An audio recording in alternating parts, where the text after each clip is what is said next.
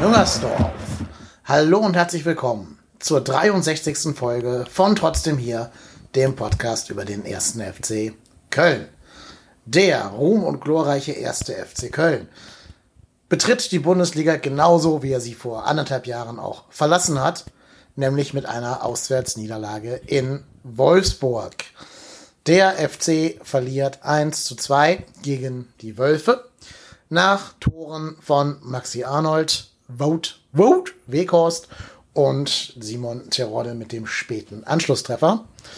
Und dieses Spiel bietet einiges an Gesprächspotenzial, denn es gab nicht nur einige taktische Dinge im System Bayerlotzer zu sehen, sondern auch eine relativ prominente Schiedsrichterentscheidung oder vielleicht auch Nichtentscheidung. Und deswegen habe ich mir für die jetzige Folge einen Gast eingeladen, der sich sehr gut im Schiedsrichterwesen auskennt und das Ganze so ein bisschen für uns kontextualisieren kann. Wir werden gleich live in das Gespräch reinschalten, das ich mit Lennart geführt habe. Den Lennart findet ihr auf Twitter unter @kölschlenny, Kölsch mit OE geschrieben oder in den Show Notes einfach auf den Link klicken. Ähm, und der Lennart ist deswegen so ein guter Gast für unser Gespräch heute, denn er ist selber Schiedsrichter und kann deswegen das Ganze vielleicht noch mal ein bisschen aus der Schiedsrichtersicht für uns einordnen. Zwölf Jahre Schiedsrichter im Amateurbereich, ist jetzt in der Bezirksliga Niedersachsen tätig und seit der Schulzeit schon Fan vom ersten FC Köln. Was gibt es also für bessere Voraussetzungen, als mit mir über das Spiel gegen Wolfsburg zu reden? In dem Sinne jetzt viel Spaß mit dem Gespräch und wir hören uns am Ende der Folge nochmal kurz wieder.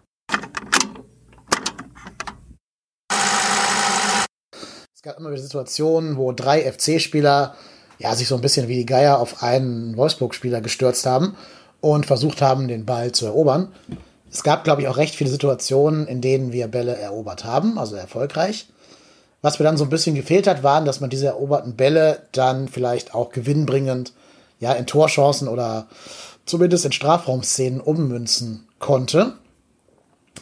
Ganz spannend fand ich, dass wir ja eigentlich nicht 4-4-2 gespielt haben, wie das Bayer Lotzer in der gesamten ja, Vorbereitung hat einstudieren lassen, sondern eben auch in Abwesenheit von, von John Cordoba auf so eine Art 4-2-3-1 umgestellt hat, mit Drexler hinter Modest und eben Keins und äh, Schindler auf den beiden, beiden Außenpositionen, aber längst nicht so breit wie gegen Wen.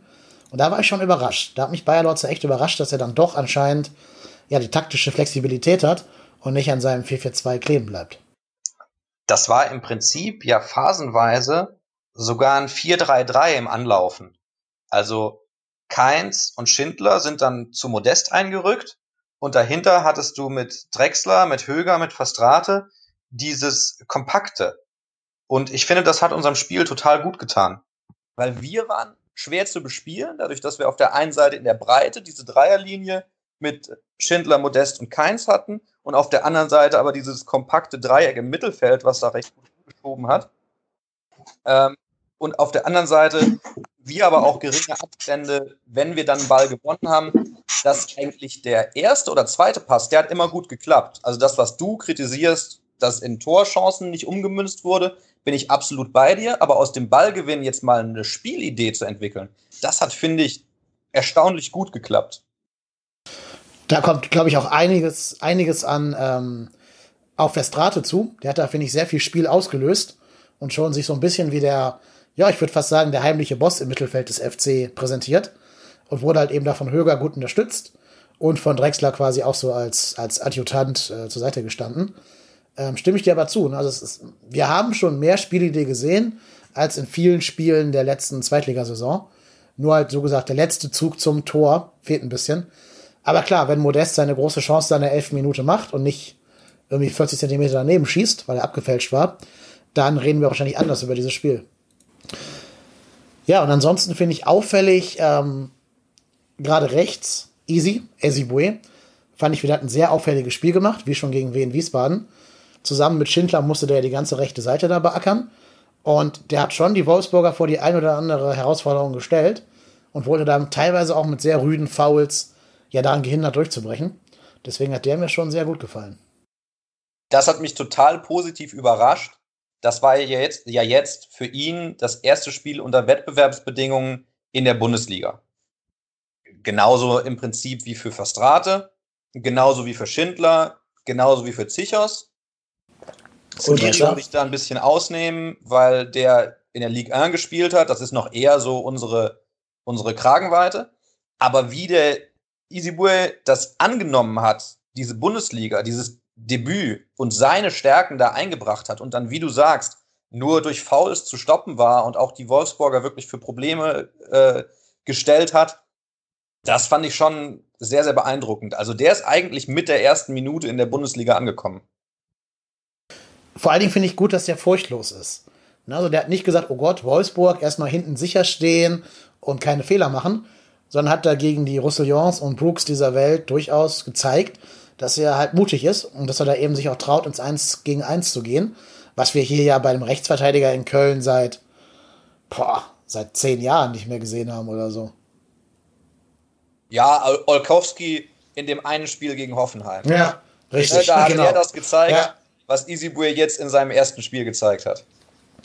Wollen wir hoffen, dass Isibues Karriereverlauf ein bisschen anders laufen wird als der von, ähm, jetzt habe ich den Namen vergessen. Wer ist noch gleich? Olkowski. Wo ist der eigentlich inzwischen gelandet? Olkowski? Ist er in Polen wieder? Ich glaube, der war mal bei Bolton Wanderers.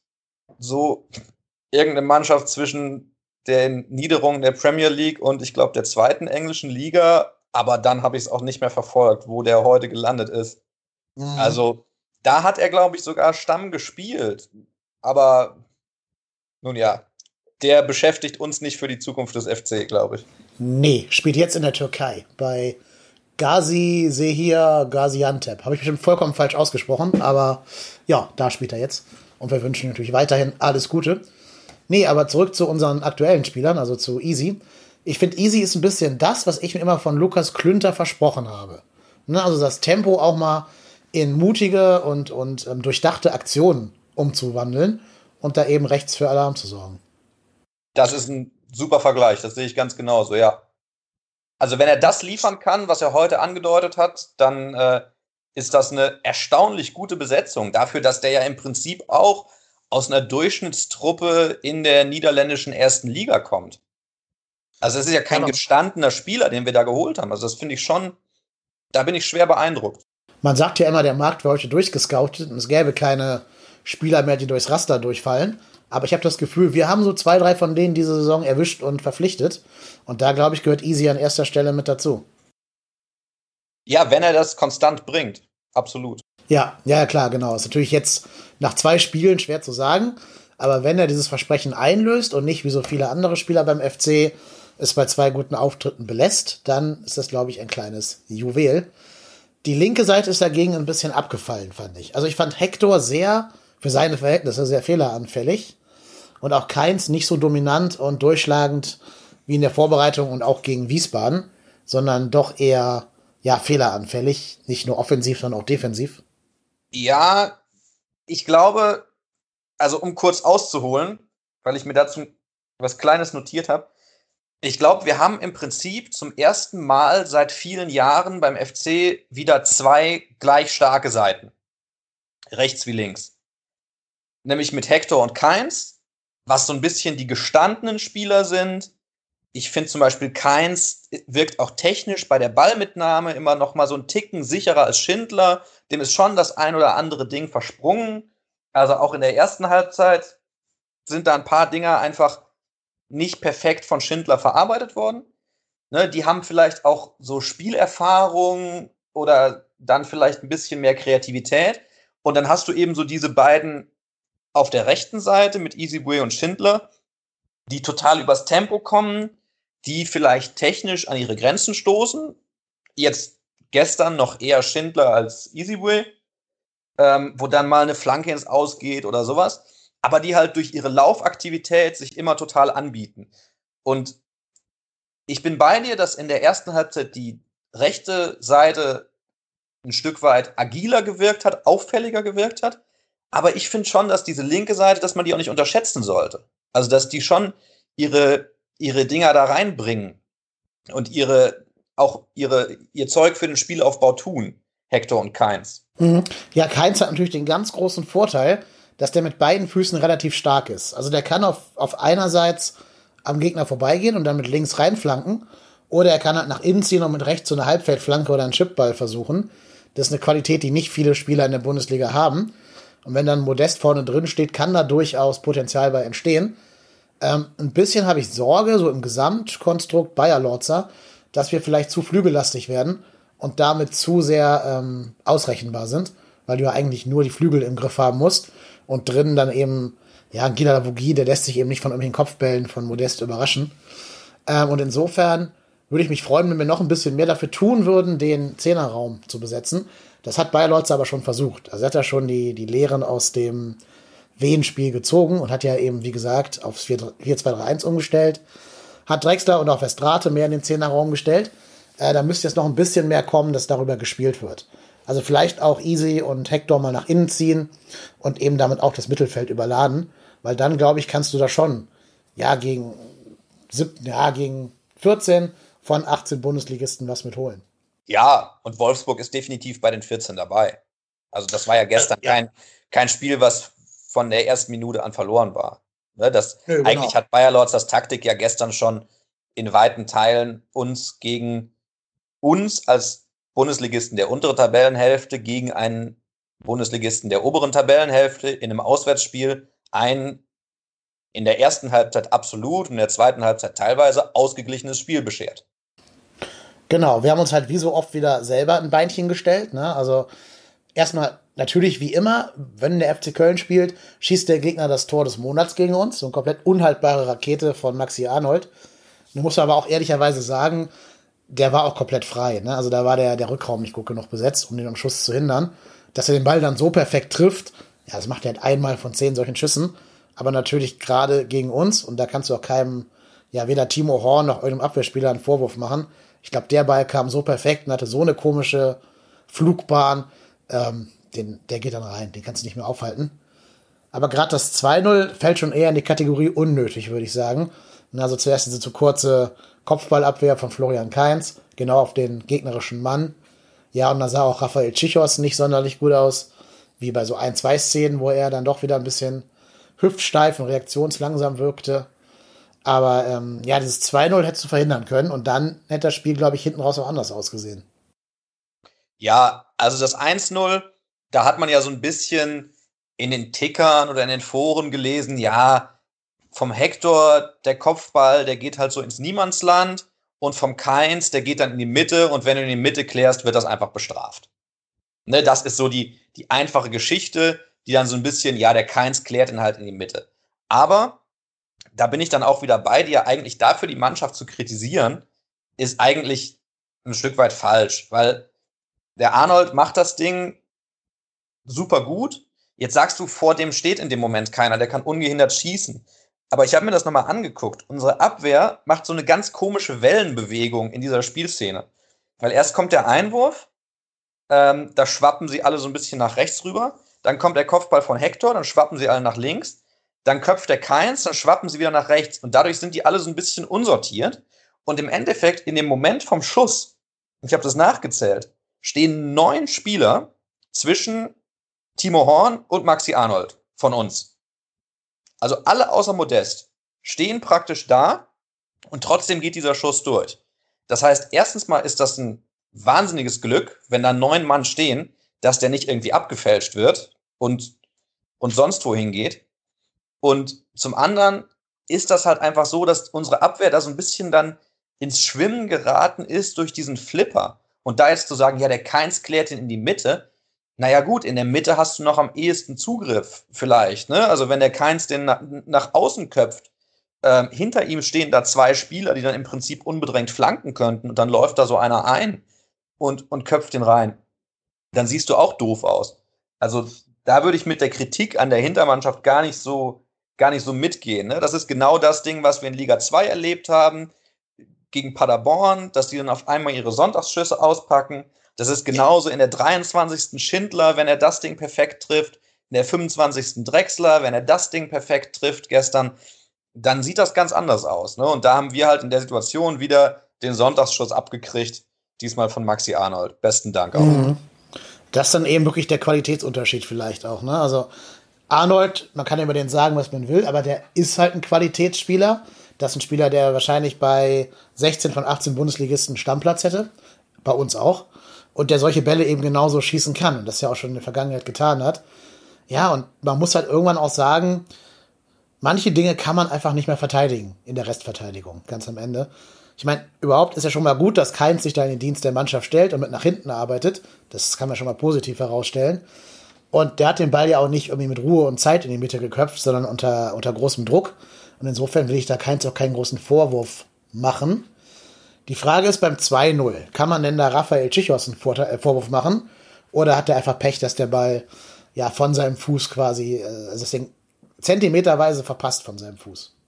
Also die kurze Antwort wäre aus meiner Sicht ja, man kann ihm einen Vorwurf machen. Ob der am Ende Bestand hat, ist dann eine Sache. Er sieht doof aus, der Ball flippert, klar. Aber Zichos hat im Prinzip einen Ballkontakt. Er steht im Prinzip zwischen Weghorst und dem Torwart. Und am Ende ist der Stürmer vorbei. Und der ist wieder, wie, wie durch so einen, wie durch so einen Geist, Zichos, ist der Weghorst da durchgelaufen im Prinzip. Mit einem kleinen Geflippere. Mhm. Und das, finde ich, sollte eigentlich einem jetzt in Anführungszeichen gestandenen Verteidiger nicht passieren, dann muss das schon so sein, dass der Ball für den Stürmer zumindest unkontrollierbar ist. Oder von mir aus, dass du eine Kerze schlägst und der Horn kommt da raus und, und fängt den ab, dann, wenn er das dann hinkriegt. Aber so, das ist, ähm, das fand ich da von Zichos nicht gut gelöst. Und ich habe dann so ein bisschen nochmal nachgeschaut und habe dann so gesehen, in der siebten Minute, da geht einer an ihm vorbei und er muss schon faulen. In der 18. Minute muss er mal halten. In der 41. Minute ist noch so eine Flipper-Szene von ihm. Also ich hatte schon das Gefühl, dass das da eher sich manifestiert hat, dass das bei Zichos Standard ist, dass man dem Raphael Zichos auf dem Weg Probleme bereiten kann, wie Weghorst das in dem Moment gemacht hat, als dass das jetzt die eine unglückliche Situation war. Also für mich müsste Zichos noch ein bisschen besser in der Bundesliga ankommen. Mhm. Genau, also wie das halt so ist in der Bundesliga, es war eine Fehlerkette, die zu dem Tor geführt hat. Ne? Zuerst spielt Drexler den Ball relativ unbedrängt in die Beine, ich glaube von Schlager war das, ne? Xaver Schlager, der Mann mit dem tollen Namen. Und dann stehen da, ich zähle gerade mal durch, eins, zwei, drei, vier, fünf FC-Spieler gegen so zweieinhalb Wolfsburger. Also da muss man nicht zwingend ein Gegentor fangen. Vor allem, weil, wie du gerade schon selber auch gesagt hast, ähm, Zichos hat ja die Chance, den Ball auf die Tribüne zu dreschen, wenn er einfach zum Schlag ausholt. Aber du hast recht. Also ich finde, ich habe extra dich zuerst antworten lassen, weil ich mich nicht so auf, auf Zichos einschießen will und nicht immer so der sein will, der nur auf Zichos drauf hackt.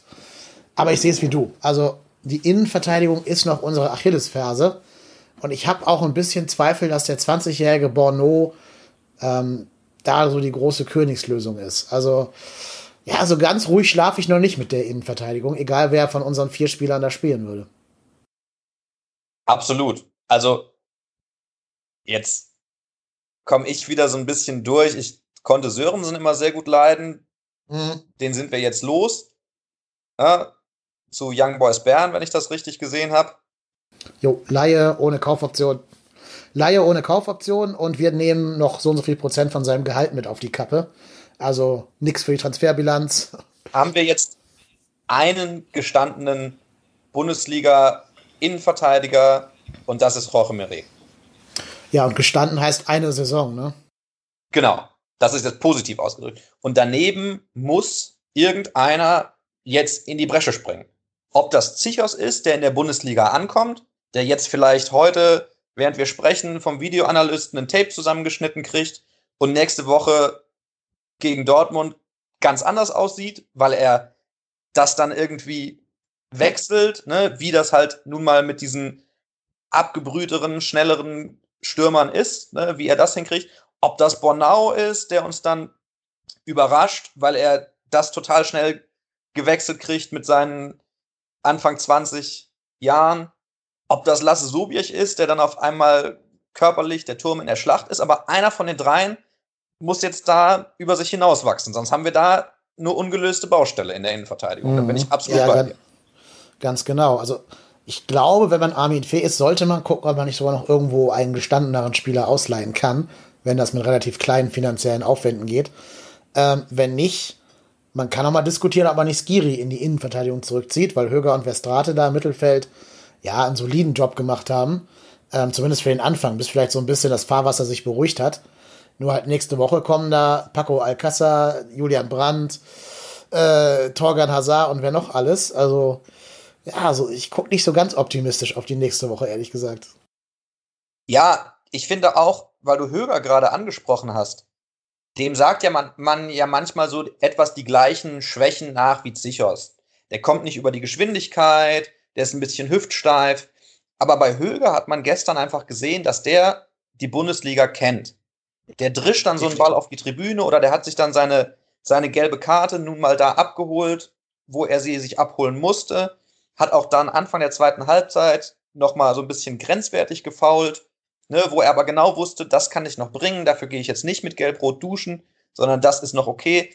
Äh, bei dem hat man einfach total gemerkt, dass der in dieser Liga so ein bisschen ruht und dass der auch zu Zeiten, als der voll auf seinem Zenit war, vielleicht eher bei Schalke als bei uns, in der Bundesliga durchaus ein gestandener Sechser war. Und das hat man Höger einfach gestern ein Stück weit angemerkt, bei allen Schwächen, die er unbestritten hat, dass er das hinkriegt. Und ich finde, Zichos hat man das noch nicht angemerkt. Und ich hoffe irgendwie, dass der vielleicht da sich entwickelt und da auch über sich hinaus wächst. Ist ja möglich. Ja, also gerade bei Höger stimme ich dir vollkommen zu. Da siehst du einfach das Mehr an Erfahrung. Und dass der jetzt endlich mal verletzungsfrei geblieben ist in der Vorbereitung, das dürfte ihm auch helfen. Ähm, ich war lange nicht so der große Höger-Freund, aber ich finde, der wird immer wichtiger für uns, weil ich schon das Gefühl habe, der gibt auf dem Platz auch so ein bisschen das Kommando vor, geht mit der nötigen Härte da rein und ist ja, ist so ein bisschen der Leader im Mittelfeld, den du vielleicht brauchst. Zusammen mit Westrate auch eine gute Ergänzung. Ähm, deswegen glaube ich auch. Ich habe sogar überlegt, ob man nicht sogar sagt, wir stellen Höger hinten rein und dafür Skiri ins Mittelfeld. Weil man aber auch sagen muss, also Skiri hat schon noch sichtlich mit der Mannschaft gefremdelt. Da hat man also gemerkt, dass der nur ein paar Trainingseinheiten hatte. Das heißt, der wird jetzt auch nicht so die, die Soforthilfe sein gegen die ganzen Offensivgranaten von Dortmund. Ähm, aber so langfristig ja, wird man da irgendeine Lösung für finden müssen, um diese, diese Stelle zu beheben. Natürlich hoffen wir alle, dass Zichos über sich hinauswächst und eben so der, der heimliche Rohdiamant wird, aber ja, mir fehlt da ein bisschen die Fantasie für, weil er ja auch schon 28 oder 29 ist und noch nie Bundesliga gespielt hat. Würde mich für ihn freuen. Ist ja, glaube ich, kein schlechter Kerl und so, aber ich glaube eher, den sehen wir kurzfristig auf der Bank wieder.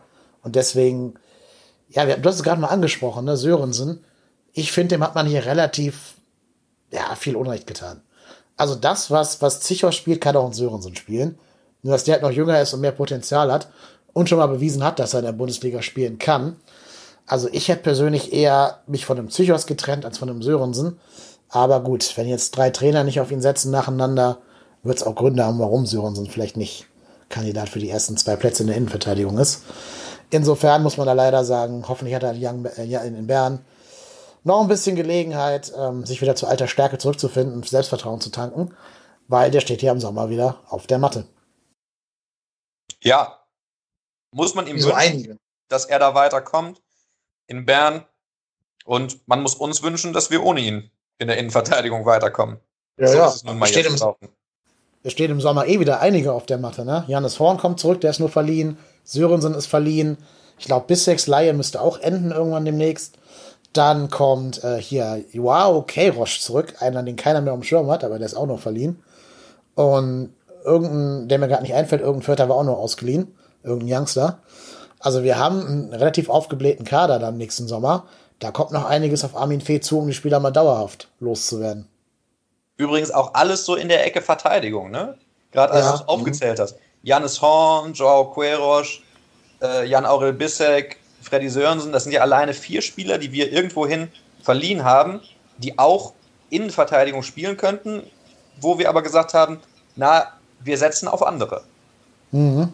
Ich finde es auch, ja, auch jammer schade, dass Bissek in Kiel nicht spielt. Also ich glaube, der spielt in der U19, so semi-gut. Aber äh, man hat sich ja von der Leihe dann doch ein bisschen mehr versprochen. Und ich habe eigentlich gedacht, in den paar Bundesligaspielen, die der für uns machen durfte, als wir so viele Verletzte haben, dass das einer werden könnte. Aber ich fürchte, der wird leider auch in diesem Talentstatus verharren bleiben. Tja, bleibt abzuwarten. Können wir am ersten mhm. Spieltag wahrscheinlich nicht final beantworten. Nee, aber ich muss ein bisschen Abbitte bei ähm, Achim Bayerlorzer leisten. Ich habe mich ja letzten, letzte Podcast-Folge sehr darüber beschwert, dass Scholinov nicht im Kader war. Jetzt hat mich ähm, ein User auf Twitter aufgeklärt, dass der krank gewesen ist, der Scholinov, und deswegen nicht im Kader war. Ähm, und deswegen auch gar nicht hätte mitfahren können nach Wiesbaden. Hat der FC leider nicht kommuniziert vorher, deswegen wusste ich das nicht. Aber dann nehme ich natürlich alles zurück und entschuldige mich da auch bei Herrn Bayerlorzer und möchte positiv herausstellen, dass er jetzt ja gegen, äh, gegen Wolfsburg ein paar Einsatzminuten sammeln durfte, als er dann in der, ich glaube, das war die paar 70. für Keins kommen durfte. Wie das war die glatt 70. Die glatt das heißt, er hat 20 Minuten gekriegt, so stand es zumindest im Kicker-Ticker, mhm. ähm, drin mit glatt 70. Und allgemein habe ich mir so notiert, dass ich die Wechsel von Bayer Lorzer ziemlich gut fand. Also Skiri in der 55. für Höger zu bringen, als Höger so ein bisschen gelb-rot gefährdet war, das fand ich absolut sinnvoll. Ne, da stand es 1-0, positionsgetreu und das war aber ein früher Wechsel, das haben wir bei Anfang fast nie gesehen. Mhm. Ähm, dann Schulinov in der 70. zu bringen, ähm, das war auch dann ein verhältnismäßig früher Wechsel. Naja, der kriegt zumindest seine 20 Spielminuten. Das ist immerhin fast eine Viertelpartie ähm, die er da kriegt auf der linken Seite in Wolfsburg, um sich zu zeigen. Auch viel früher, als wir das bei Anfang gesehen haben. Man denke an die drei Sekunden des Nikolas ja. Nathan. Ohne Ballkontakt, ja. und allgemein fand ich, die Wechsel waren total sinnvoll und auch ziemlich griffig. Also Chulinov hat dann wirklich zu einem Zeitpunkt nochmal noch mal neue Elemente auf diese linke Seite gebracht. Also das, was wir eben auf der rechten Seite besprochen haben, dieses spritzige, dieses Überraschungsmoment, auch mal sich was zutrauen. Das hat Chulinov dann gebracht, als Keins so ein bisschen mit seinen Stärken, die vielleicht so, ein, so eher strategische Natur oder wie du eben sagst, diese Vielseitigkeit mit rechts und mit links, als er da so ein bisschen abgefallen ist. Und von dem her die Wechsel, inklusive natürlich Terodde, äh, kann ich total unterschreiben, sowohl in Personal als auch in Zeitpunkt. Da bin ich total bei Bayer Lords diese Woche.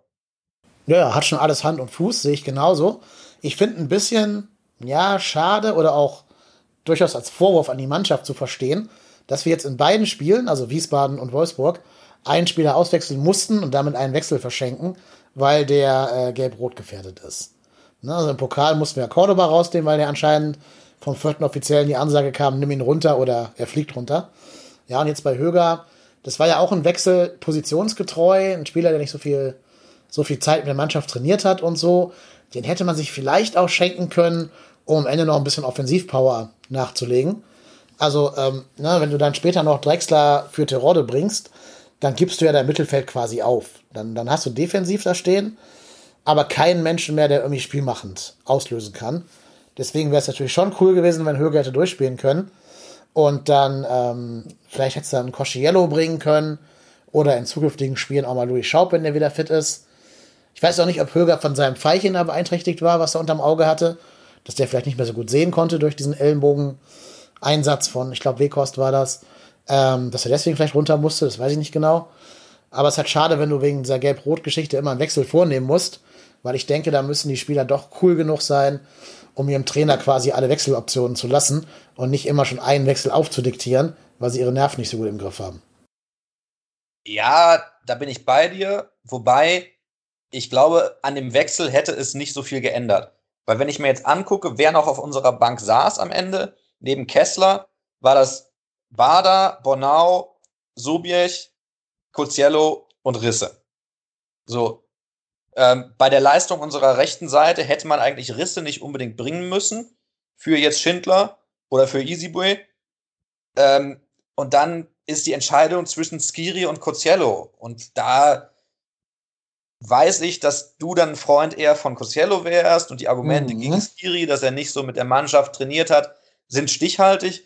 Aber das ist dann irgendwann auch eine Geschmacksfrage. Und ob du dann der 55. den Höger mit Gelb-Rot gefährdet runternimmst für Skiri oder ob du ihn in der 65. runternimmst, um offensiven Akzent zu setzen für Cosiello, das ändert dann jetzt nicht extrem den Gameplan von Bayer Lorzer. Und von dem her, den Höger da mit seinem Pfeilchen und mit seiner Gelb-Rot-Gefahr runterzunehmen. Ich fand, das war jetzt nicht so, dass man da sagen muss, das hat uns geschadet. Da hat uns schon eher die Auswechslung von Cordoba letzte Woche geschadet. Da bin ich bei dir. Mhm. Ja. ja, ich meine, der Wechsel kam ja auch beim Stand von 1-0, wo man gemerkt hat, jetzt kommt Wolfsburg langsam auf und äh, beginnt das Spiel zu dominieren. Also kann ich den Wechsel sogar durchaus verstehen. So ist das ja nicht. Ich denke halt nur, wenn du dann später im nächsten Schritt Drexler für Terodde rausnimmst, gibst du damit dein offensives Mittelfeld auf. Weil Modest und, und Terodde eben beide doch eher Spieler für die erste Linie sind während ja Skiri und Vestrate beide so ein bisschen nach hinten gucken müssen, damit ihnen eben Arnold und Schlager und so nicht ähm, davonlaufen. Und damit lässt du halt eine Lücke zu, die ja nur über die Flügel ähm, ja, zu übergehen ist. Und ich fand Schindler auch nicht so stark, ehrlich gesagt, wie du ihn siehst. Also ähm, Express, die Note 5, das heißt nichts, ist eine Express-Note, weiß ich. Aber auch bei WhoScored nur eine 6-1. Ähm, ich weiß nicht, wie fit Risse ist, aber naja, also so dominant fand ich Schindler gerade gar nicht, wie du ihn gesehen hast. Nein, vielleicht ist das auch wirklich so, dass man, dass da dann viele Impulse von Easyway kommen, die man einfach der rechten Seite zuschreibt. Und dass mhm. Schindler da schon deutlich abfällt. Also klar, die technischen Dinger, wo er dann echt einige so Diagonalbälle oder lange Bälle halt eben nicht so toll verarbeitet hat, das ist schon so. Aber auch da finde ich interessant, also jetzt so Risse und Schindler als zwei Alternativen und auf der anderen Seite Chulinov und Keins. Das finde ich interessant, dass die sich auch von den Stärken so ganz gut ergänzen. Also auch genau wie du sagst, wenn man jetzt das Gefühl hat, der Schindler, vom Schindler, die Schwächen treten sehr zuvor, weil eben das Spiel so ein bisschen doof läuft für ihn. Dann kannst du mit Risse einen Impuls setzen, der den Gegner wieder vor ganz andere Herausforderungen stellt. Ne, weil Risse einfach dann wieder andere Stärken hat als, als Schindler. Das finde ich recht cool, dass wir das auf beiden Seiten offensiv so wechseln können. Mhm. Ja, Christian Clemens kommt ja auch mal irgendwann wieder zurück ins Mannschaftstraining. Äh, Schaub könnte theoretisch auf rechts spielen. Drexler könnte auf links spielen. Also wir haben da schon genug Variationsmöglichkeiten, dass ich mir da offensiv auch relativ wenig Sorgen mache. Also wir haben ja schon herausgestellt, dass wir uns beide eher mehr defensiv Sorgen machen als offensiv. Offensiv geht es, glaube ich, für, für Bayer Lorzer darum, gegen jeden Gegner das richtige Puzzlestück zu finden, um den Gegner richtig zu bespielen. Ja, was mir so ein bisschen auffiel in der zweiten Hälfte, ist so als Patentrezept, wenn man uns defensiv beschäftigt, dann ist unsere Offensive halt auch nicht mehr so schlagkräftig, wie sie sein könnte. Also da habe ich mich so ein bisschen gefragt, was hat sich bei uns verändert in der Halbzeitpause, was hat sich vielleicht bei Wolfsburg verändert?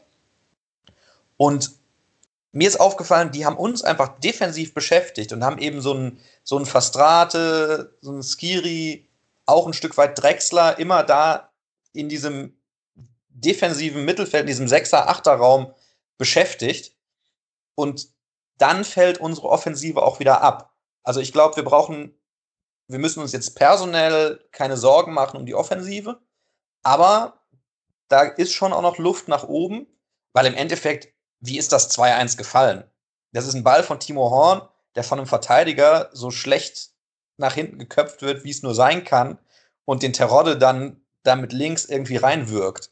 Also mhm. das spielerisch und auch die Chancen in der ersten Halbzeit, wo ich jetzt angesprochen hatte, wo die Tore hätten fallen können, das waren ja eher so Dinger aus der zweiten Reihe. Also da darf schon auch offensiv noch was kommen, aber zuversichtlich bin ich, weil das, das hat man schon gesehen, dass das, dass das Hand und Fuß hat. Ja, also das Tor war ein Geschenk von Wolfsburg, das sehe ich auch so. Ich meine, du brauchst dann immer noch einen mit den Qualitäten von Teroddes, um den immer noch anzunehmen, dieses Geschenk. So ganz einfach war der ja nicht, an dem Innenverteidiger vorbeizuspitzeln. Ähm, war auch ein bisschen Glück dabei, glaube ich. Also es war vielleicht nicht ganz so geplant von Terodde, wie es nachher ausgegangen ist. Aber ähm, du brauchst halt jemanden, der da steht. Nur ich habe auch das Gefühl, dass bei Modest ja noch viel Luft nach oben ist. Also der ist ja noch lange von seiner Gala-Form entfernt. Und ich denke mal, wenn der so ein bisschen ähm, ja wieder in seine Topform kommt, wenn sich Drexler vielleicht ein bisschen an die Liga gewöhnt und wenn dann noch Schaub zurückkommt und fit ist, dann kannst du da schon vorne das ein oder andere Tor dir wahrscheinlich rausspielen. Ja, Höger ist auch so einer, der dann die Bälle, die durch die Mitte steil kommen, der die dann verarbeiten kann, wenn er in Topform ist. Ne? Also das ist einerseits habe ich gerade Höger gesagt? Du hast Höger gesagt, ja. Wen meinst du? Wahnsinn. Ich meine Modest natürlich. Ach, kann man ja mal verwechseln, die beiden. Die sehen sich auch so ähnlich. Ja, ja. ja. Ähm, nein, worauf ich dann im zweiten Schritt hinaus wollte, ist, ähm, dass natürlich Fastrate und Skiri und auch Drexler, wenn die so ein bisschen noch den Kniff dafür kriegen, wie man Modest auf diesem Weg dann in Szene setzen kann, dann glaube ich, kann das auch wieder so ein Puzzlestück sein, was du angesprochen hast von Bayer Lorzer. Ne? Das ist ein Stück weit das über die Flügel, das klappt ganz gut, da kommen wir bis zur Grundlinie durch und dann, ja, was machen wir dann? Aber diese Dinger durch die Mitte, die Modest verarbeiten kann wie kein anderer, na, ähm, da kann ich mir schon vorstellen, dass das auch noch so ein Wechselspiel werden kann zwischen Fastrate und Skiri, möglicherweise Höger, Drexler, vielleicht auch Easyway, wenn er dann mal über innen so ein bisschen zieht. Und dann Modest, der diese Dinger eben verarbeitet. Und dann, glaube ich, können wir noch sehr viel Spaß haben. Vor allem, weil ja Cordoba auch noch zurückkommt gegen Dortmund. Der war ja jetzt gesperrt, hat seine Sperre jetzt aber abgesessen. Und auf den bin ich echt gespannt, die Saison. Ob der schaffen wird, seine Gala-Form aus der zweiten Liga rüber zu retten. Hat der Pokal ja auch schon ein bisschen angedeutet. Also da kommt ja auch noch mal ein ganz großes Puzzlestück für die Offensive zurück. Wäre sogar jetzt eine Frage, ob man nächste Woche sogar Cordoba für Modest bringt. Weil wen so, willst du sonst ja, rausnehmen? Ja, ja. Ähm, ich bin ein bisschen dagegen, weil ich finde, dass Cordoba in vorderster Spitze nicht so effektiv ist, wie wenn er hinter einem bulligen Stürmer spielt, also sei es Terodde oder sei es Modest. Das wird wahrscheinlich darauf hinauslaufen, dass Drexler auf die Bank muss für ihn, würde ich jetzt vermuten. Werden wir sehen. Ja, werden wir sehen. Ich bin sehr gespannt. Also ich bin sicher, dass Cordoba spielen wird. Auch von Anfang an. Weil dazu war dann die Offensivleistung jetzt im Spiel gegen Wolfsburg nicht so zwingend, dass man da nichts ändern müsste. Deswegen glaube ich, ähm, einer von denen wird weichen müssen. Ich tippe darauf, dass es Drexler trifft. Eventuell siehst du Drexler auf einer der Halbpositionen wieder, weil dann vielleicht Schindler oder Keins äh, eine Pause kriegt. Aber ich würde tippen, gegen Dortmund sehen wir genau die gleiche Elf, nur mit Cordoba für ähm, für Drexler. Ja, wobei ich finde, man hat schon gesehen, dass Drexler auch so einer gestandenen Bundesliga-Truppe Probleme machen kann. Also der mhm. ist auch von denen, die wir genannt haben, die jetzt in der Bundesliga ankommen müssen, ist er auch einer, der neben Easyway schon ziemlich weit ist im Ankommen. Ne, der immer bissig war, der auch mal Bälle gewonnen hat. Vor dem 2-0 muss man das ganz klar ausnehmen, ne, wo er den Ball im Prinzip herschenkt. Aber der auch mal äh, gerade in dieser guten ersten Halbzeit die Wolfsburger durchaus für Probleme, vor Probleme gestellt hat. Und indem er Bälle gewonnen hat oder indem er Bälle verarbeitet hat, so dass er dann eben nicht mehr so leicht zu stoppen war. Ich muss auch sagen, ich habe mich ja letztes Jahr öfter mal über ihn aufgeregt, aber so langsam werde ich doch ein kleiner Drechsler-Fan, weil, das hast du gerade auch schon angedeutet, ähm, der bringt ein, eine Fähigkeit und eine Qualität mit, die hat sonst kein Spieler von uns. Und das ist so dieses unorthodoxe, unberechenbare, ähm, irgendwie auch so intuitive, was, glaube ich, auch wirklich sehr schwer zu verteidigen ist und eben immer dazu führt, dass du dann auch mal schnell einen Freistoß bekommst oder einen Elfmeter. ähm, da ist, glaube ich, Drexler der, der Mann, für der so ein, so ein, so ein X-Faktor sein könnte. Vielleicht aber auch tatsächlich ganz gut, den mal einzuwechseln und dann eher gegen müde und nicht mehr so konzentrierte defensive Mittelfeldspieler und Innenverteidiger zu stellen, weil die ja vielleicht noch eher dazu neigen, ihm da was anzubieten, was er annimmt. Ja, das kann durchaus sein, wobei ich Drexler dann wieder nicht als Einwechselspieler sehe. Also deswegen, Drexler jetzt rauszunehmen, da in diesem Mittelfeld, damit gibst du dann den Dortmunder Sechsern oder den Dortmunder im Spielaufbau auch so ein bisschen wieder freie Hand, wo ich mir auch vorstellen könnte, wenn da so ein, so ein Drexler rumwuselt, dass das zumindest mal für die dahinterspielenden, jetzt Fastrate, Höger, möglicherweise Skiri, den Job einfacher macht, weil die eben nicht sich so ganz frei entfalten können. Mhm. Aber wird man sehen ja. nächste Woche. Ja. ja, du hast schon recht. Also Cordoba und Drexler wäre natürlich sehr unangenehm für Witzel und Weigel oder Delaney oder wer der mal spielen mag bei Dortmund. Da hast du recht. Wenn die beiden spielen, haben die Sechser des Gegners dauernd permanent Druck von hinten von beiden, weil es beides ja doch sehr gut gegenpressende Spieler sind. Ähm, insofern, ich glaube, du hast mich da überzeugt. Hast recht. Ich würde vielleicht an dir zustimmen und auch mit Cordoba und Drexler in die Partie gehen. Schauen wir. Schauen wir, genau. Apropos Drexler, wir sind jetzt hier seit knapp 30 Minuten um den Elefanten im Raum herumgetänzelt. Ähm, ich bin sehr froh, einen Mann vom Fach, einen Schiedsrichter da zu haben. Denn dann können wir jetzt einmal über die Szene, die im Nachfeld für so viel Diskussionsstoff gesorgt hat, hier auch reden. Ähm, vielleicht erstmal ganz allgemein, ohne die Elfmeterszene. Wie fandest du den Auftritt vom, von Jablonski im Allgemeinen? Ich fand den Auftritt von Jablonski soweit in Ordnung. Also da würde ich wirklich mit Kritik sparsam umgehen. Er hat einiges laufen lassen. Ähm, mit Ausnahme so dieser Phase, ich habe mir notiert, 38. bis 43. Da gab es so drei Entscheidungen, erst gegen Hector, dann gegen Modest, dann gegen Schindler, wo er so recht kleinlich Dinger weggepfiffen hat. Am Ende hat dann Höger auch den Linienrichter mal angebrüllt, das hört man über die Stadionmikrofone, dass er dann gerufen hat, nur auf Zuruf pfeifst du oder nur auf Zuruf winkst du. Ähm, das war so ein bisschen so, so unglücklich, aber ansonsten war das eine Linie, die ein Stück weit großzügig war. Aber die gepasst hat, die auch für uns jetzt nicht unvorteilhaft war, weil dadurch so Ballgewinne wie von Drexler oder so dann auch möglich sind. Ähm, zum Beispiel hat er auch in der 41. als Drexler diesen Mini-Schubser da im 16er gebracht hat, defensiv bei uns, ähm, hat er auch sofort abgewunken, ne, dass ihm das zu wenig war.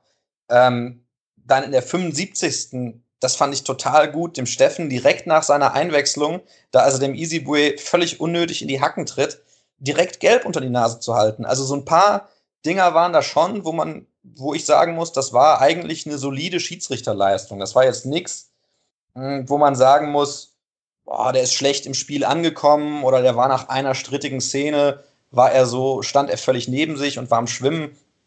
Im Prinzip war das eine solide Schiedsrichterleistung, wenn man die 31. Minute mal komplett ausblendet. Wobei mhm. ich jetzt noch gar nicht sagen möchte, ob ich die jetzt positiv oder negativ oder neutral sehe, sondern wenn man jetzt das Spiel bis auf diese Szene nimmt, dann war das eigentlich eine solide Leistung, wo sich eigentlich auch keiner beschweren kann. Kartenverteilung war aus meiner Sicht in Ordnung, kann man nichts gegen sagen. Und jetzt muss man auch sagen, als Schiedsrichter Beobachter würde man jetzt immer sagen, kann man bei den Entscheidungen mitgehen. Also man würde nicht sagen, hätte ich das genauso entschieden, weil eine Spielleitung ist immer auch eine Persönlichkeitsfrage. Und da muss ich sagen, konnte ich schon eigentlich bei fast allen Entscheidungen von Jablonski immer sagen, ja gut, kann man so machen, ist sein Stil, hat ihm Spielkontrolle gegeben. Es war nie so, dass irgendwie jetzt einer über die Stränge geschlagen hätte oder sowas. Von dem her fand ich, war das schon eine sehr, sehr ordentliche Schiedsrichterleistung. Mhm. Ähm, du bist ja der Mann vom Fach, ich will ja gar nicht groß widersprechen. Ich fand nur, er hatte manchmal Probleme damit, wie nennt man das beim Kicker immer so schön, Probleme in der Zweikampfbeurteilung. Also in manchen Szenen habe ich mir gedacht, dass er dem Gefaulten das Faulen unterstellt hat. Also ich denke gerade an eine Szene, wo irgendein Wolfsburger relativ brachial äh, Westrate umrennt und dann gegen Westrate gepfiffen wird. Da hat man so ein, zwei Szenen, wo ich mir dachte, so, das habe ich jetzt komplett andersrum gesehen. Das waren nur zwei, drei Szenen, also sie waren jetzt nicht ausschlaggebend für die Spielleitung als Ganzes. Aber ich habe nur so gedacht, um, ähm, na, da fehlte mir dann doch so das Händchen zu sehen, dass eben Westrate der war, der gefault wurde und nicht andersrum. Ja, das ist halt so eine typische Situation, dass du einen Spieler hast, der aus deiner Sicht jetzt als Schiedsrichter ähm, gerade noch regelkonform ist. Und als Reaktion darauf ist der Gegenspieler dann nicht mehr regelkonform. Ne? Also es kommt vielleicht ein, so ein Bodycheck, der hart an der Grenze ist, der vielleicht schon 50-50 ist, meinetwegen gegen Fastrate, und dann setzt der halt die Arme ein. So, und dann natürlich den Armeinsatz von Fastrate wegzupfeifen, gebe ich dir recht, ist dann in der Situation unglücklich. Weil es dreht dir keiner einen Strick draus, wenn du dann halt den Körpereinsatz äh, wegpfeifst von dem Gegenspieler vorne dran. Aber fiel mir jetzt ehrlich gesagt äh, bei Jablonski gestern nicht so auf. Wie gesagt, mit Ausnahme dieser Phase so kurz vor der Halbzeit, wo er so ein paar Dinger ein bisschen doof gegen uns weggepfiffen hat, die dann nicht zur großzügigen Linie gepasst haben. Aber fiel mir jetzt eigentlich nicht negativ auf von ihm. Okay, dann würde ich deine Meinung da auch nicht anschließen, weil du, wie gesagt, der Mann vom Fach bist. Aber wir sollten doch jetzt mal über die 31. reden. Ähm, das war ja so die Szenen, die auch die ersten Fragen nach dem Spiel war für alle Beteiligten. Ja, vielleicht ganz kurz. Drexler kriegt den Ball steil gespielt, rennt ihm hinterher, wird von Gila Vogie ähm, verfolgt. Und dann kommt es dazu, ich sage jetzt mal ganz neutral, zu einem Kontakt zwischen Gila Vogie und Drexler der dazu führt, dass Drexler eben ja, fällt im Strafraum. Ähm, der fünfte Schiedsrichter blieb aus. Eine Überprüfung in Köln hat stattgefunden. führte aber nicht dazu, dass man irgendwie sagt, es war ein Elfmeter, der gegeben werden muss. Ja, und so gab es keinen Elfmeter. Was sagst du? Berechtfertigt oder nicht? Schwierig, sage ich erstmal.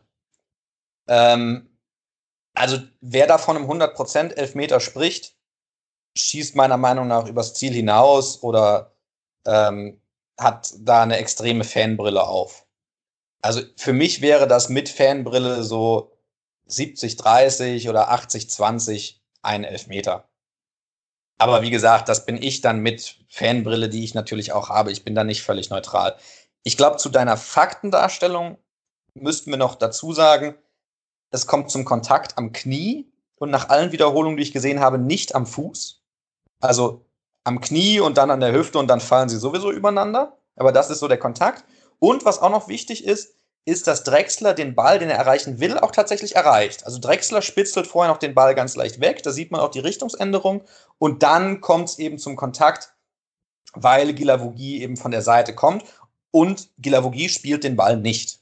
Also das sind so erstmal die Fakten, die auch, glaube ich, unstrittig sind. Ähm, wenn ich jetzt Argumente gegen den Elfmeter suchen würde, würde ich sagen, es kommen eigentlich beide mit dem langen Bein. Also auch Drexler, das ist keine kontrollierte Ballführung von ihm. Ne, er kommt da mit dem langen Bein und spitzelt den Ball ja, eigentlich ins Tor aus. Also wenn Gilavogin nicht kommt, vielleicht kann Drexler den Ball noch hinterherrutschen und ihn völlig unkontrolliert auf der Linie aufhalten. Ne? Aber das ist jetzt nicht so eine extreme Ballkontrolle, wo er dann von der Seite äh, umgerammt wird. Ähm, und es ist im Prinzip nur ein Bein reinstellen. Ne? Es ist jetzt kein, es ist eben nicht dieser Fußkontakt, er tritt ihm nicht mit den Stollen auf den Fuß. Ähm, aber, da bin ich dann wieder bei den Argumenten für Elfmeter, Drexler spielt den Ball. Das heißt, er hat sein Ziel eigentlich erreicht. Und dann kommt Gilavogi von der Seite und spielt eben nicht den Ball, sondern trifft nur Drexler. Der Ball ist zu dem Moment jetzt nicht kilometerweit weg. Es ist auch nicht so, dass ein Torabschluss erfolgt wäre und der Kontakt dafür völlig unerheblich wäre, dass das irgendwie eine Blockbewegung von Gilavogi wäre, sondern er trifft eigentlich dann nur ihn. Und es ist regeltechnisch, ist das aus meiner Sicht mindestens mal ein Beinstellen, weil Gilavogi in dem Laufweg von Drexler mit Kontakt kommt und auf Kniehöhe gibt es dann eben auch diesen, diesen entsprechenden Kontakt, der ein bisschen, ein bisschen heftig ist und es gibt diese klare Richtungsänderung des Balles nach dem Kontakt von Drexler. Also wie gesagt, der hat ihn gespielt. Und das ist so als Schiedsrichter immer ein Indiz. Ne? Da ist diese Richtungsänderung, die von Drexler ausgeht. Und dann kommt Gilavogi und von dem geht keine Richtungsänderung des Balles mehr aus. Also muss da doch irgendwas faul sein. So. Ich in der totalen, in der Kameraeinstellung, wie man es gesehen hat, die so ein bisschen in den Rücken von Drexler filmt, von der Tribüne aus, hätte ich sofort gesagt Elfmeter. Und jetzt, um das zu erklären, ähm, die Wiederholung, wo man es am deutlichsten auch sieht, ist dann die von vorne, also von der Torlinie. Da stehen aber nicht die Schiedsrichter. Ne? Also Jablonski steht irgendwo am 16er, an der 16er Ecke und guckt praktisch seitlich drauf ähm, und sieht praktisch den langen Ausfallschritt von Drexler wo es dann Leute gibt, die schon sagen, ja, der hebt ja schon ab, wobei er das eigentlich nicht tut. Das ist ein ganz normaler Ausfallschritt und nimmt aber nicht wahr, wie stark dieser seitliche Kontakt ist. Und der Schiedsrichterassistent, im Volksmund der Linienrichter, würde auf der Seitenlinie stehen oder steht auch auf der Seitenlinie, praktisch auch auf der Höhe dieses Fouls und sieht das eigentlich genau spiegelverkehrt wie der Schiedsrichter. Also die beiden Kameraeinstellungen, die uns jetzt dazu bringen, zu sagen, das ist ein Strafstoß. Die hat der Schiedsrichter und der Schiedsrichterassistent, die stehen genau im rechten Winkel dazu. Also die haben genau die anderen beiden Einstellungen, wenn man das so will. So würde ich jetzt erstmal erklären, dass Jablonski zu der Entscheidung kommt, ähm, da keinen Strafstoß zu geben. Und ich glaube, ich als Schiedsrichter, wenn ich da gestanden hätte, wo Jablonski steht, in einem Spiel im Amateurbereich, in meiner Spielklasse, ich hätte das Ding nicht gepfiffen. Ja, okay, ähm, kann ich verstehen, die Argumentation. Ich muss auch zuallererst mal sagen, oder ich sag mal zwei Dinge vorweg, bevor ich zu der, zur Einschätzung des Elfmeters komme. erstmal war das so eine Szene, wo man gesehen hat, wie toll unser Pressing funktioniert, weil das Höger überhaupt geschickt, äh, dass das ähm, Drexler überhaupt geschickt wurde, war das erfolgreiche Pressing von Höger und Esibue, die dann auch Schindler spielen, der den Ball eben wunderschön zu Drexler durchspitzt. Also das war so die Szene, wo das Pressing noch am besten funktioniert hat. Und was ich finde, ähm, eigentlich kann Gila Bogida komplett wegbleiben. Wenn er nur hinläuft und abschirmt, passiert da überhaupt gar nichts, weil ich glaube, dass Drexler den Ball so oder so ins Ausgespielt hätte. Und selbst wenn, innen war Modest komplett gesperrt. Also es war schon dumm von Gila Bogida so hinzugehen. Ich muss auch sagen, für mich jetzt am Fernseher in der Realgeschwindigkeit war mein allererster Gedanke sofort Elfmeter, weil du die Gründe schon genannt hast. Ne? Ball äh, verändert die Richtung. Und Schindler, äh, Schindler sage ich schon, ähm, Drexler fällt auch nicht, wie man fällt, wenn man was schinden möchte. Wobei ihm ja genau das Jablonski später vorgeworfen hat, angeblich. Ne? Also im Interview nachher hat Drexler gesagt, dass ihm Jablonski gesagt hat, er habe zu früh abgehoben. Und da war jetzt seine Argumentation, ähm, naja, wenn ich das nicht tue, dann bricht er mir ja meine die Knochen. So, dann haut er mich da voll um mit dem Gewicht auf dem Standbein. Das geht dann schief. Deswegen habe ich natürlich so ein bisschen eingeknickt, um mich noch vor dem Aufprall schützen zu können. Ja, und ich denke, da ist der Schiri doch schon auch ein bisschen angehalten, die Gesundheit des Spielers zu schützen, weil so wie Gila Vogi da reingeht, kann ja auch was kaputt gehen, wenn Drexler jetzt nicht einknickt, oder? Wie siehst du das? Also diese ganze Abhebediskussion von Drexler und möglicherweise von Jablonski ist aus meiner Sicht Blödsinn weil der Drechsler hebt nicht ab. Der macht einen Ausfallschritt, weil das ist mhm. ein Ball, der für ihn schwer zu spielen ist. Das sieht man daran, wie er ihn spielt, weil er spielt ihn ja erstmal relativ unbedrängt. Der macht einen super langen Ausfallschritt und der Gila Vogie macht genau den gleichen Ausfallschritt. Also da hebt keiner ab.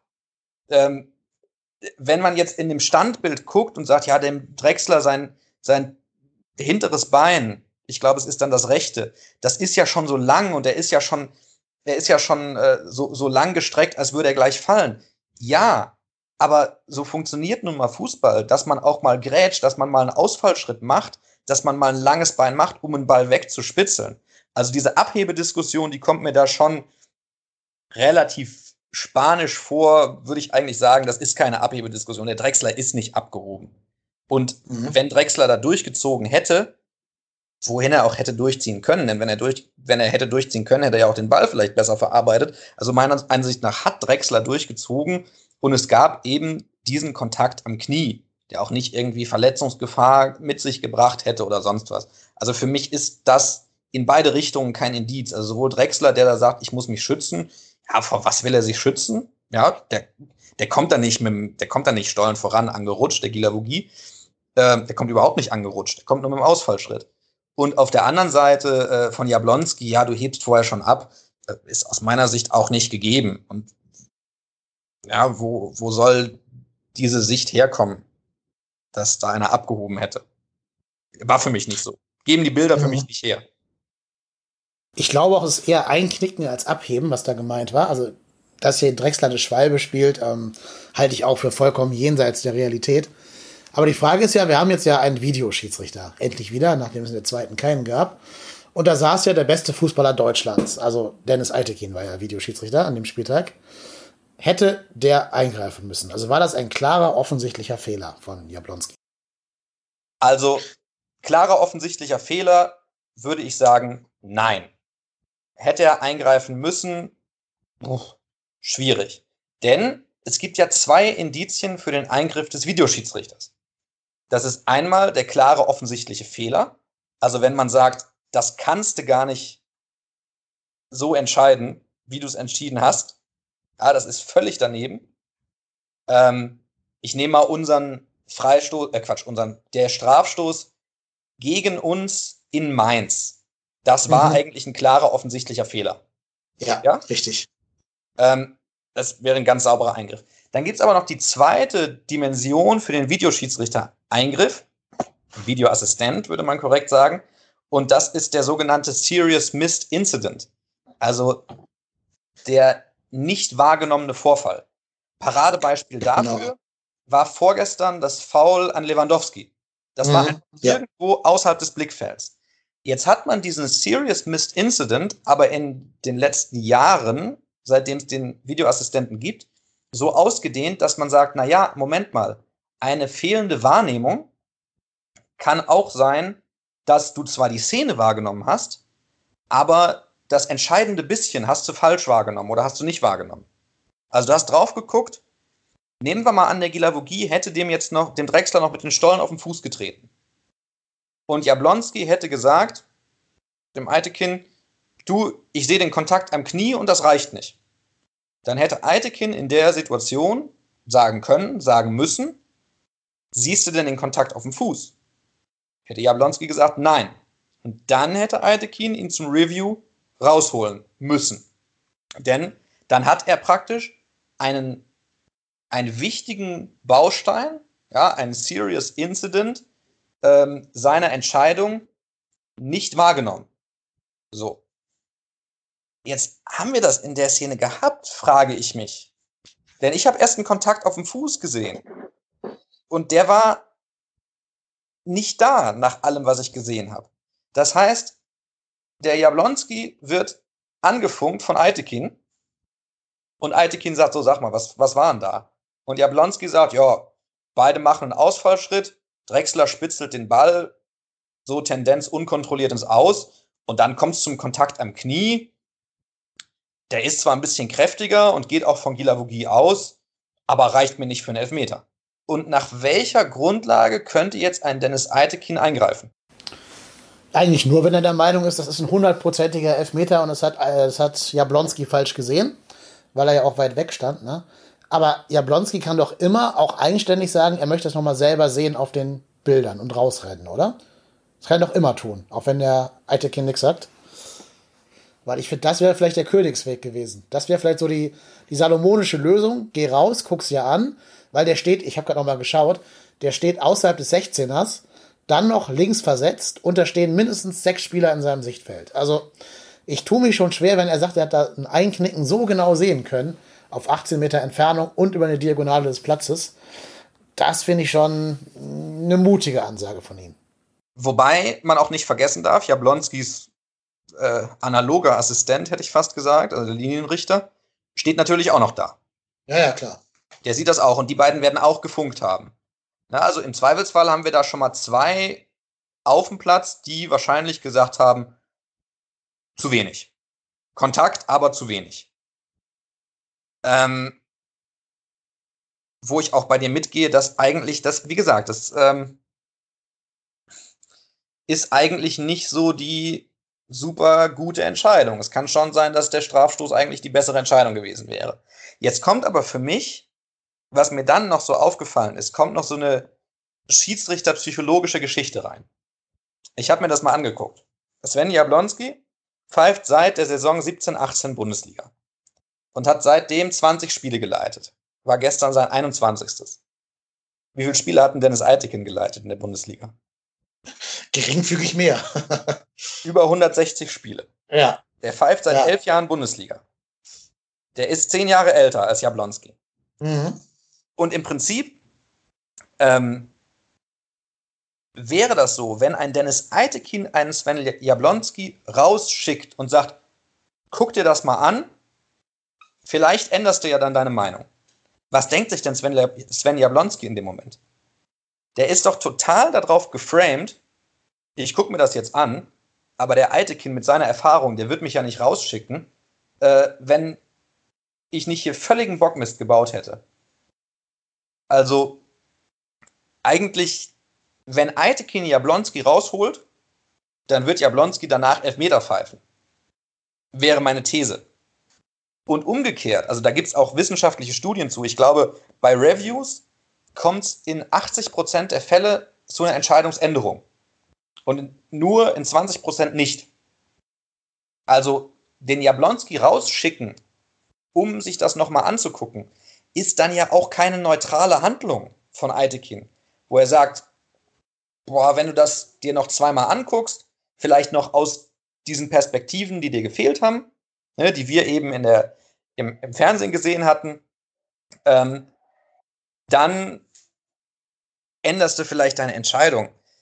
Ah, wie gesagt, dann, dann würde das tun. Das heißt, eigentlich müsste Eitekin, eigentlich dürfte Eitekin im Wissen um diesen Effekt ihn nur dann rausschicken, wenn Eitekin sagt, das Ding musst du pfeifen.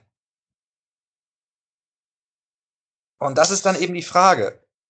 Wie du sagst, der Königsweg wäre, Jablonski hält sich einmal kurz den Finger ans Ohr, hört überhaupt nicht auf Altekin und sagt, du Dennis, wir reden jetzt drei nette Worte, aber ich gehe eh raus und guck mir das an, bereite mir schon mal die Bilder auf.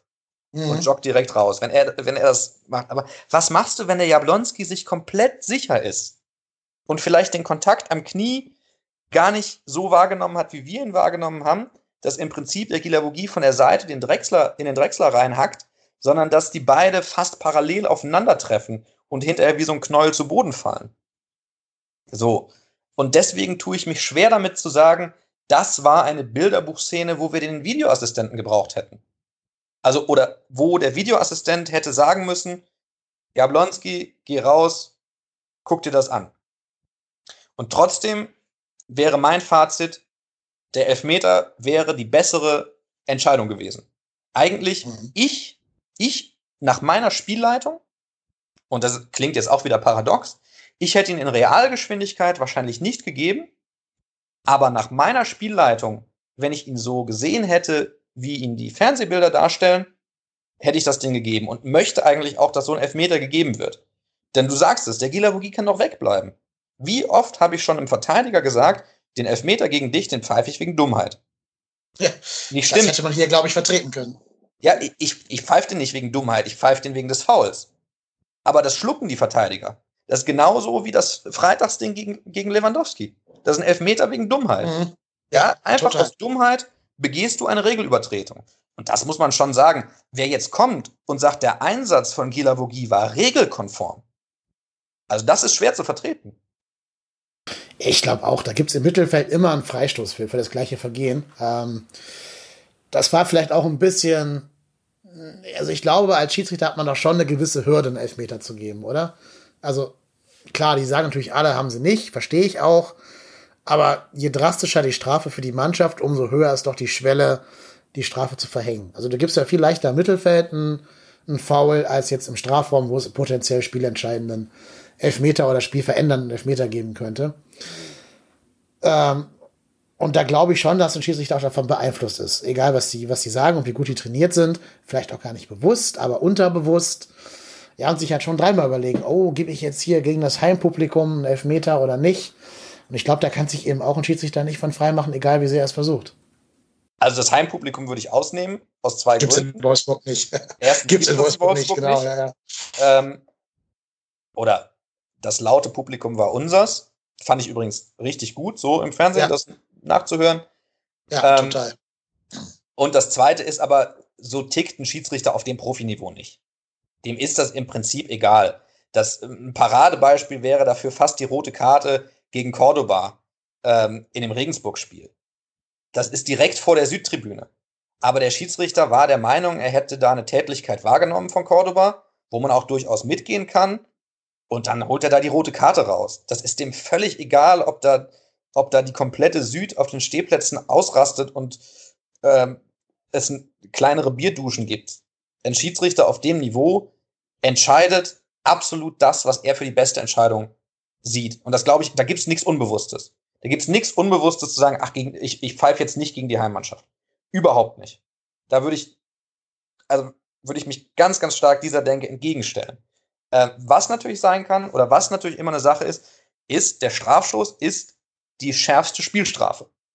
Und den zu geben, beim Stand von 1-0, kann ein Spiel lenken, Schrägstrich entscheiden.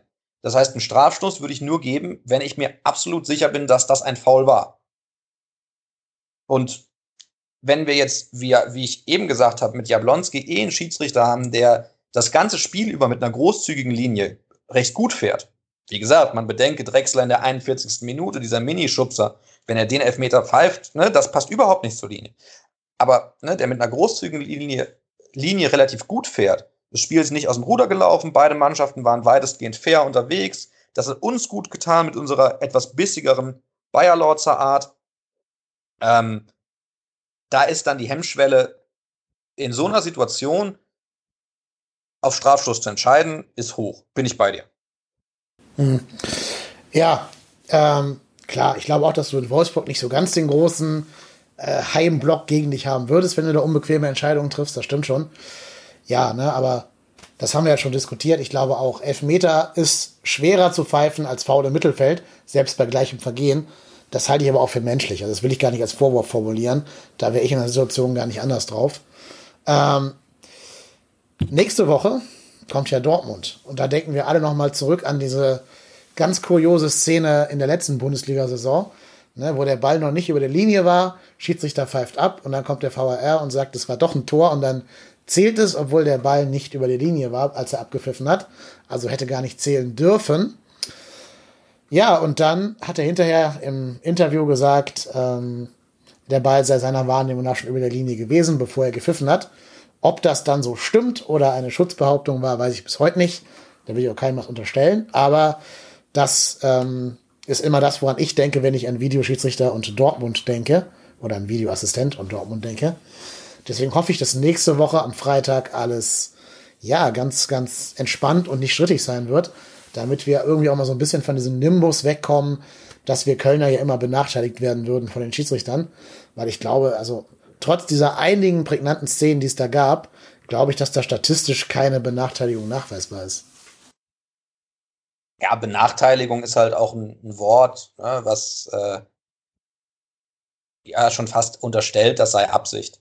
Und ja, da habe ich heute einen ganz witzigen Forenbeitrag gelesen, wo einer geschrieben hat, ähm, ihr glaubt doch nicht, dass der DFB sich für den ersten FC Köln so intensiv interessiert, dass sie eine riesige Videoassistentenverschwörung gegen uns aufziehen würden.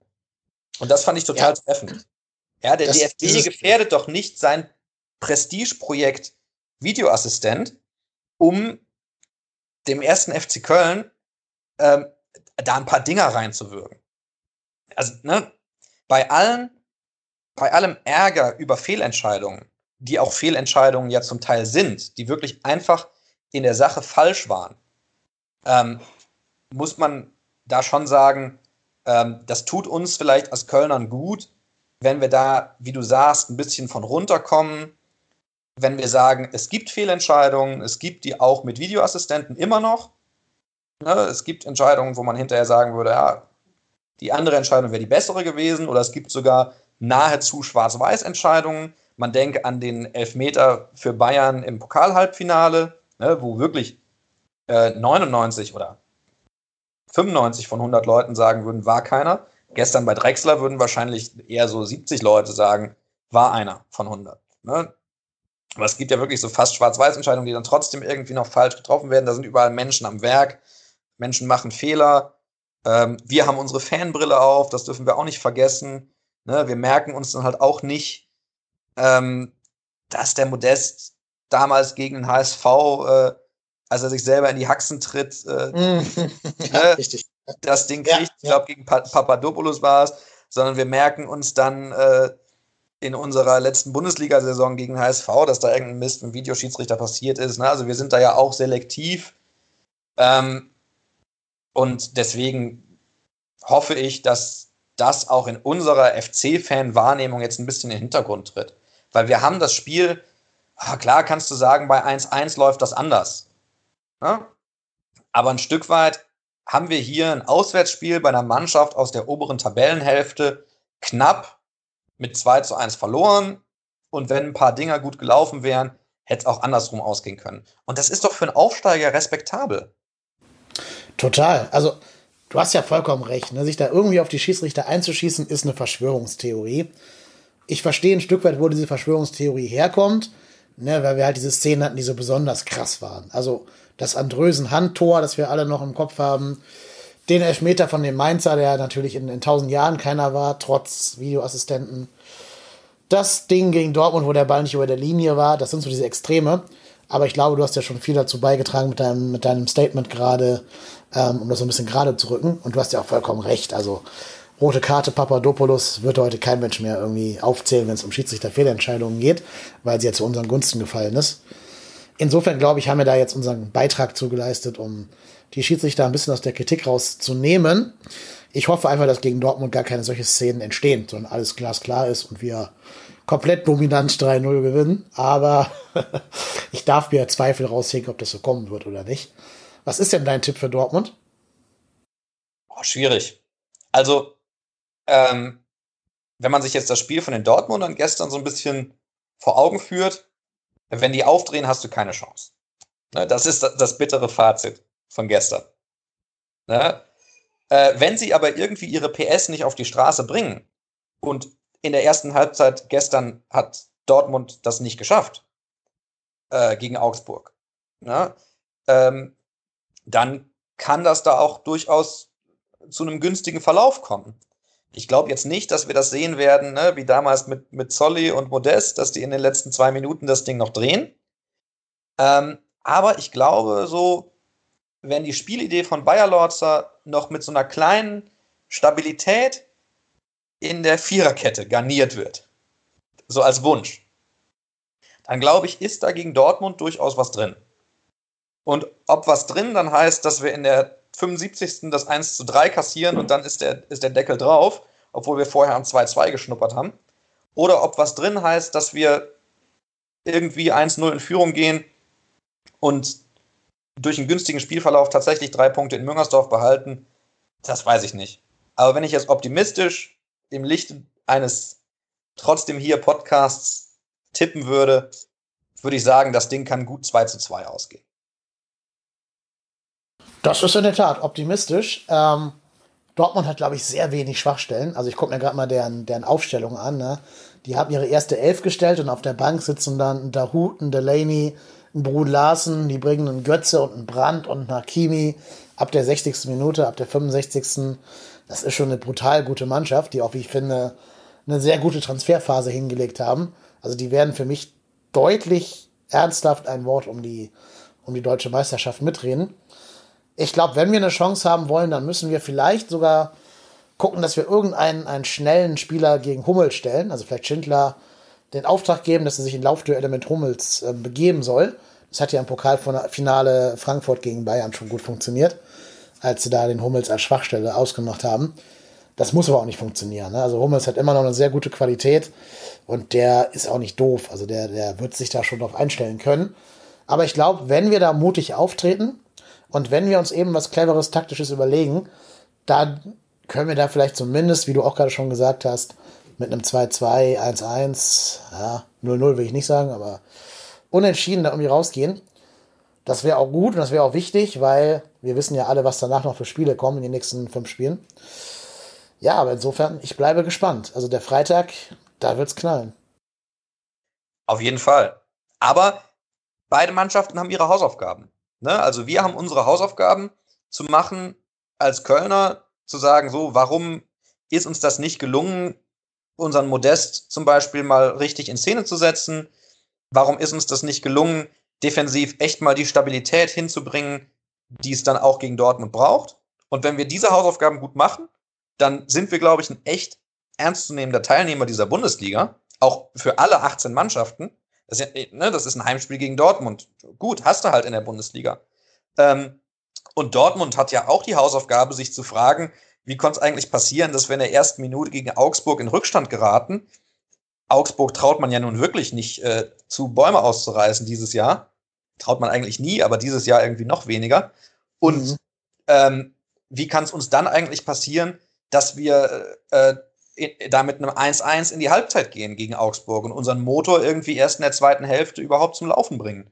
Und da im Prinzip kommt es drauf an, klar, wenn, wenn wir unsere Hausaufgaben machen, die Dortmunder ihre, dann werden die auch das Ding gegen uns gewinnen und wahrscheinlich auch mit ein bisschen Abstand irgendwie 1-3 oder ne, wenn es dann doof läuft, 1-4. Aber äh, wenn wir unsere Hausaufgaben gut machen und so diesen unberechenbaren Modest, diesen ähm, etwas unberechenbaren Easybue oder Schindler, Drexler gut in Szene setzen. Cordoba wieder ne, so als kleines Überraschungsmoment, den man jetzt noch nicht gesehen hat diese Woche, äh, reinbringen und Dortmund irgendwie seine Hausaufgaben nicht macht und seinen, seine zweifelsfrei vorhandene Qualität nicht auf den Müngersdorfer Rasen bringt, ja, dann geht's bei 0-0 los, ne? Und dann schmeiße ich 5 Euro ins Phrasenschwein und sag, äh, Spiel dauert 90 Minuten. Mhm. Und vor allen Dingen, mit Ausnahme der letzten Saison, haben wir, glaube ich, eine recht gute Bilanz gegen Dortmund. Also ich erinnere mich da an einige Spiele unter Stöger, wo wir dem BVD, BVB durchaus Probleme bereitet haben. Also insofern, der, ja, ich schmeiß nochmal 5 Euro rein. Das Spiel ist noch nicht gespielt.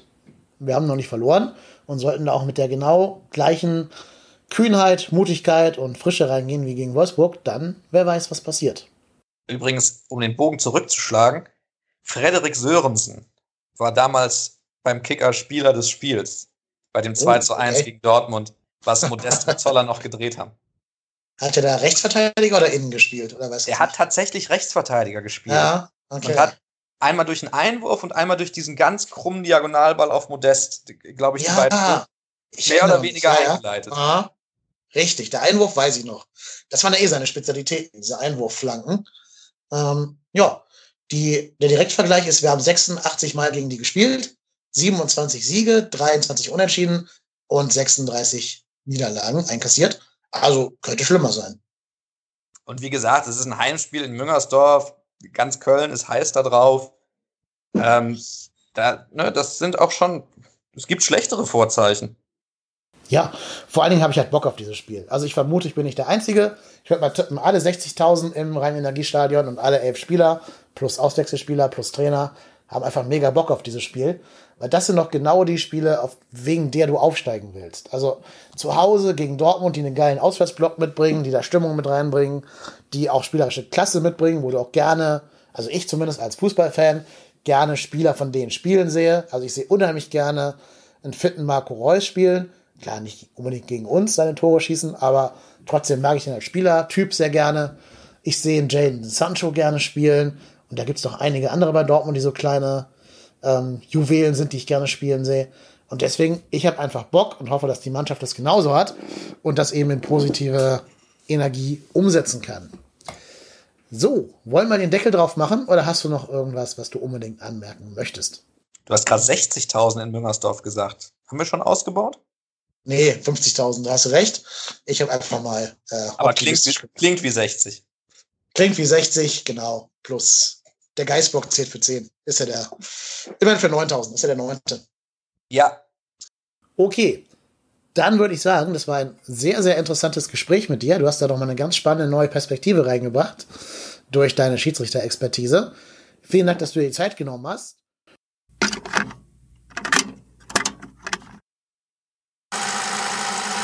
Nochmal, wer dem Lennart folgen möchte, der kann das auf Twitter tun unter @kölschlenny. Ähm, uns kann man auch folgen unter trotzdem hier. Ihr könnt auch gerne mal unsere neu gebaute Homepage euch anschauen, www.trotzdemhier.de. Da gibt es auch eine Rubrik, wo ich ähm, eine Podroll aufgesetzt habe. Also sprich, wo man sehen kann, was gibt es denn noch für FC-Podcasts oder was gibt es für Podcasts, die vielleicht nicht um den FC gehen, aber FC-Content bieten. Also weil sie halt eben zum Beispiel den Gegner zum Thema haben und deswegen uns mitbesprechen. Oder weil es die Rasenfunk-Saisonvorschau ist oder, oder, oder. Schaut da gerne mal rein und lasst uns wie immer gerne Likes und Retweets da. Ich hoffe, dass die Folge von der Audioqualität her ein bisschen besser wird als die letzte Folge. Denn da gab es ja leider ein paar sehr ärgerliche Audioaussetzer, die ich leider erst beim Schneiden gemerkt habe. Ich musste deswegen auch gut 10 Minuten Content wegschneiden, weil der gar nicht mehr hörbar war und habe nur die Sachen drin gelassen, die man noch so halbwegs irgendwie äh, mit einem guten, gesunden Ohr hören konnte. Aber da möchte ich mich bei allen Hörern entschuldigen, die deswegen irgendwie Ohrenbluten bekommen haben.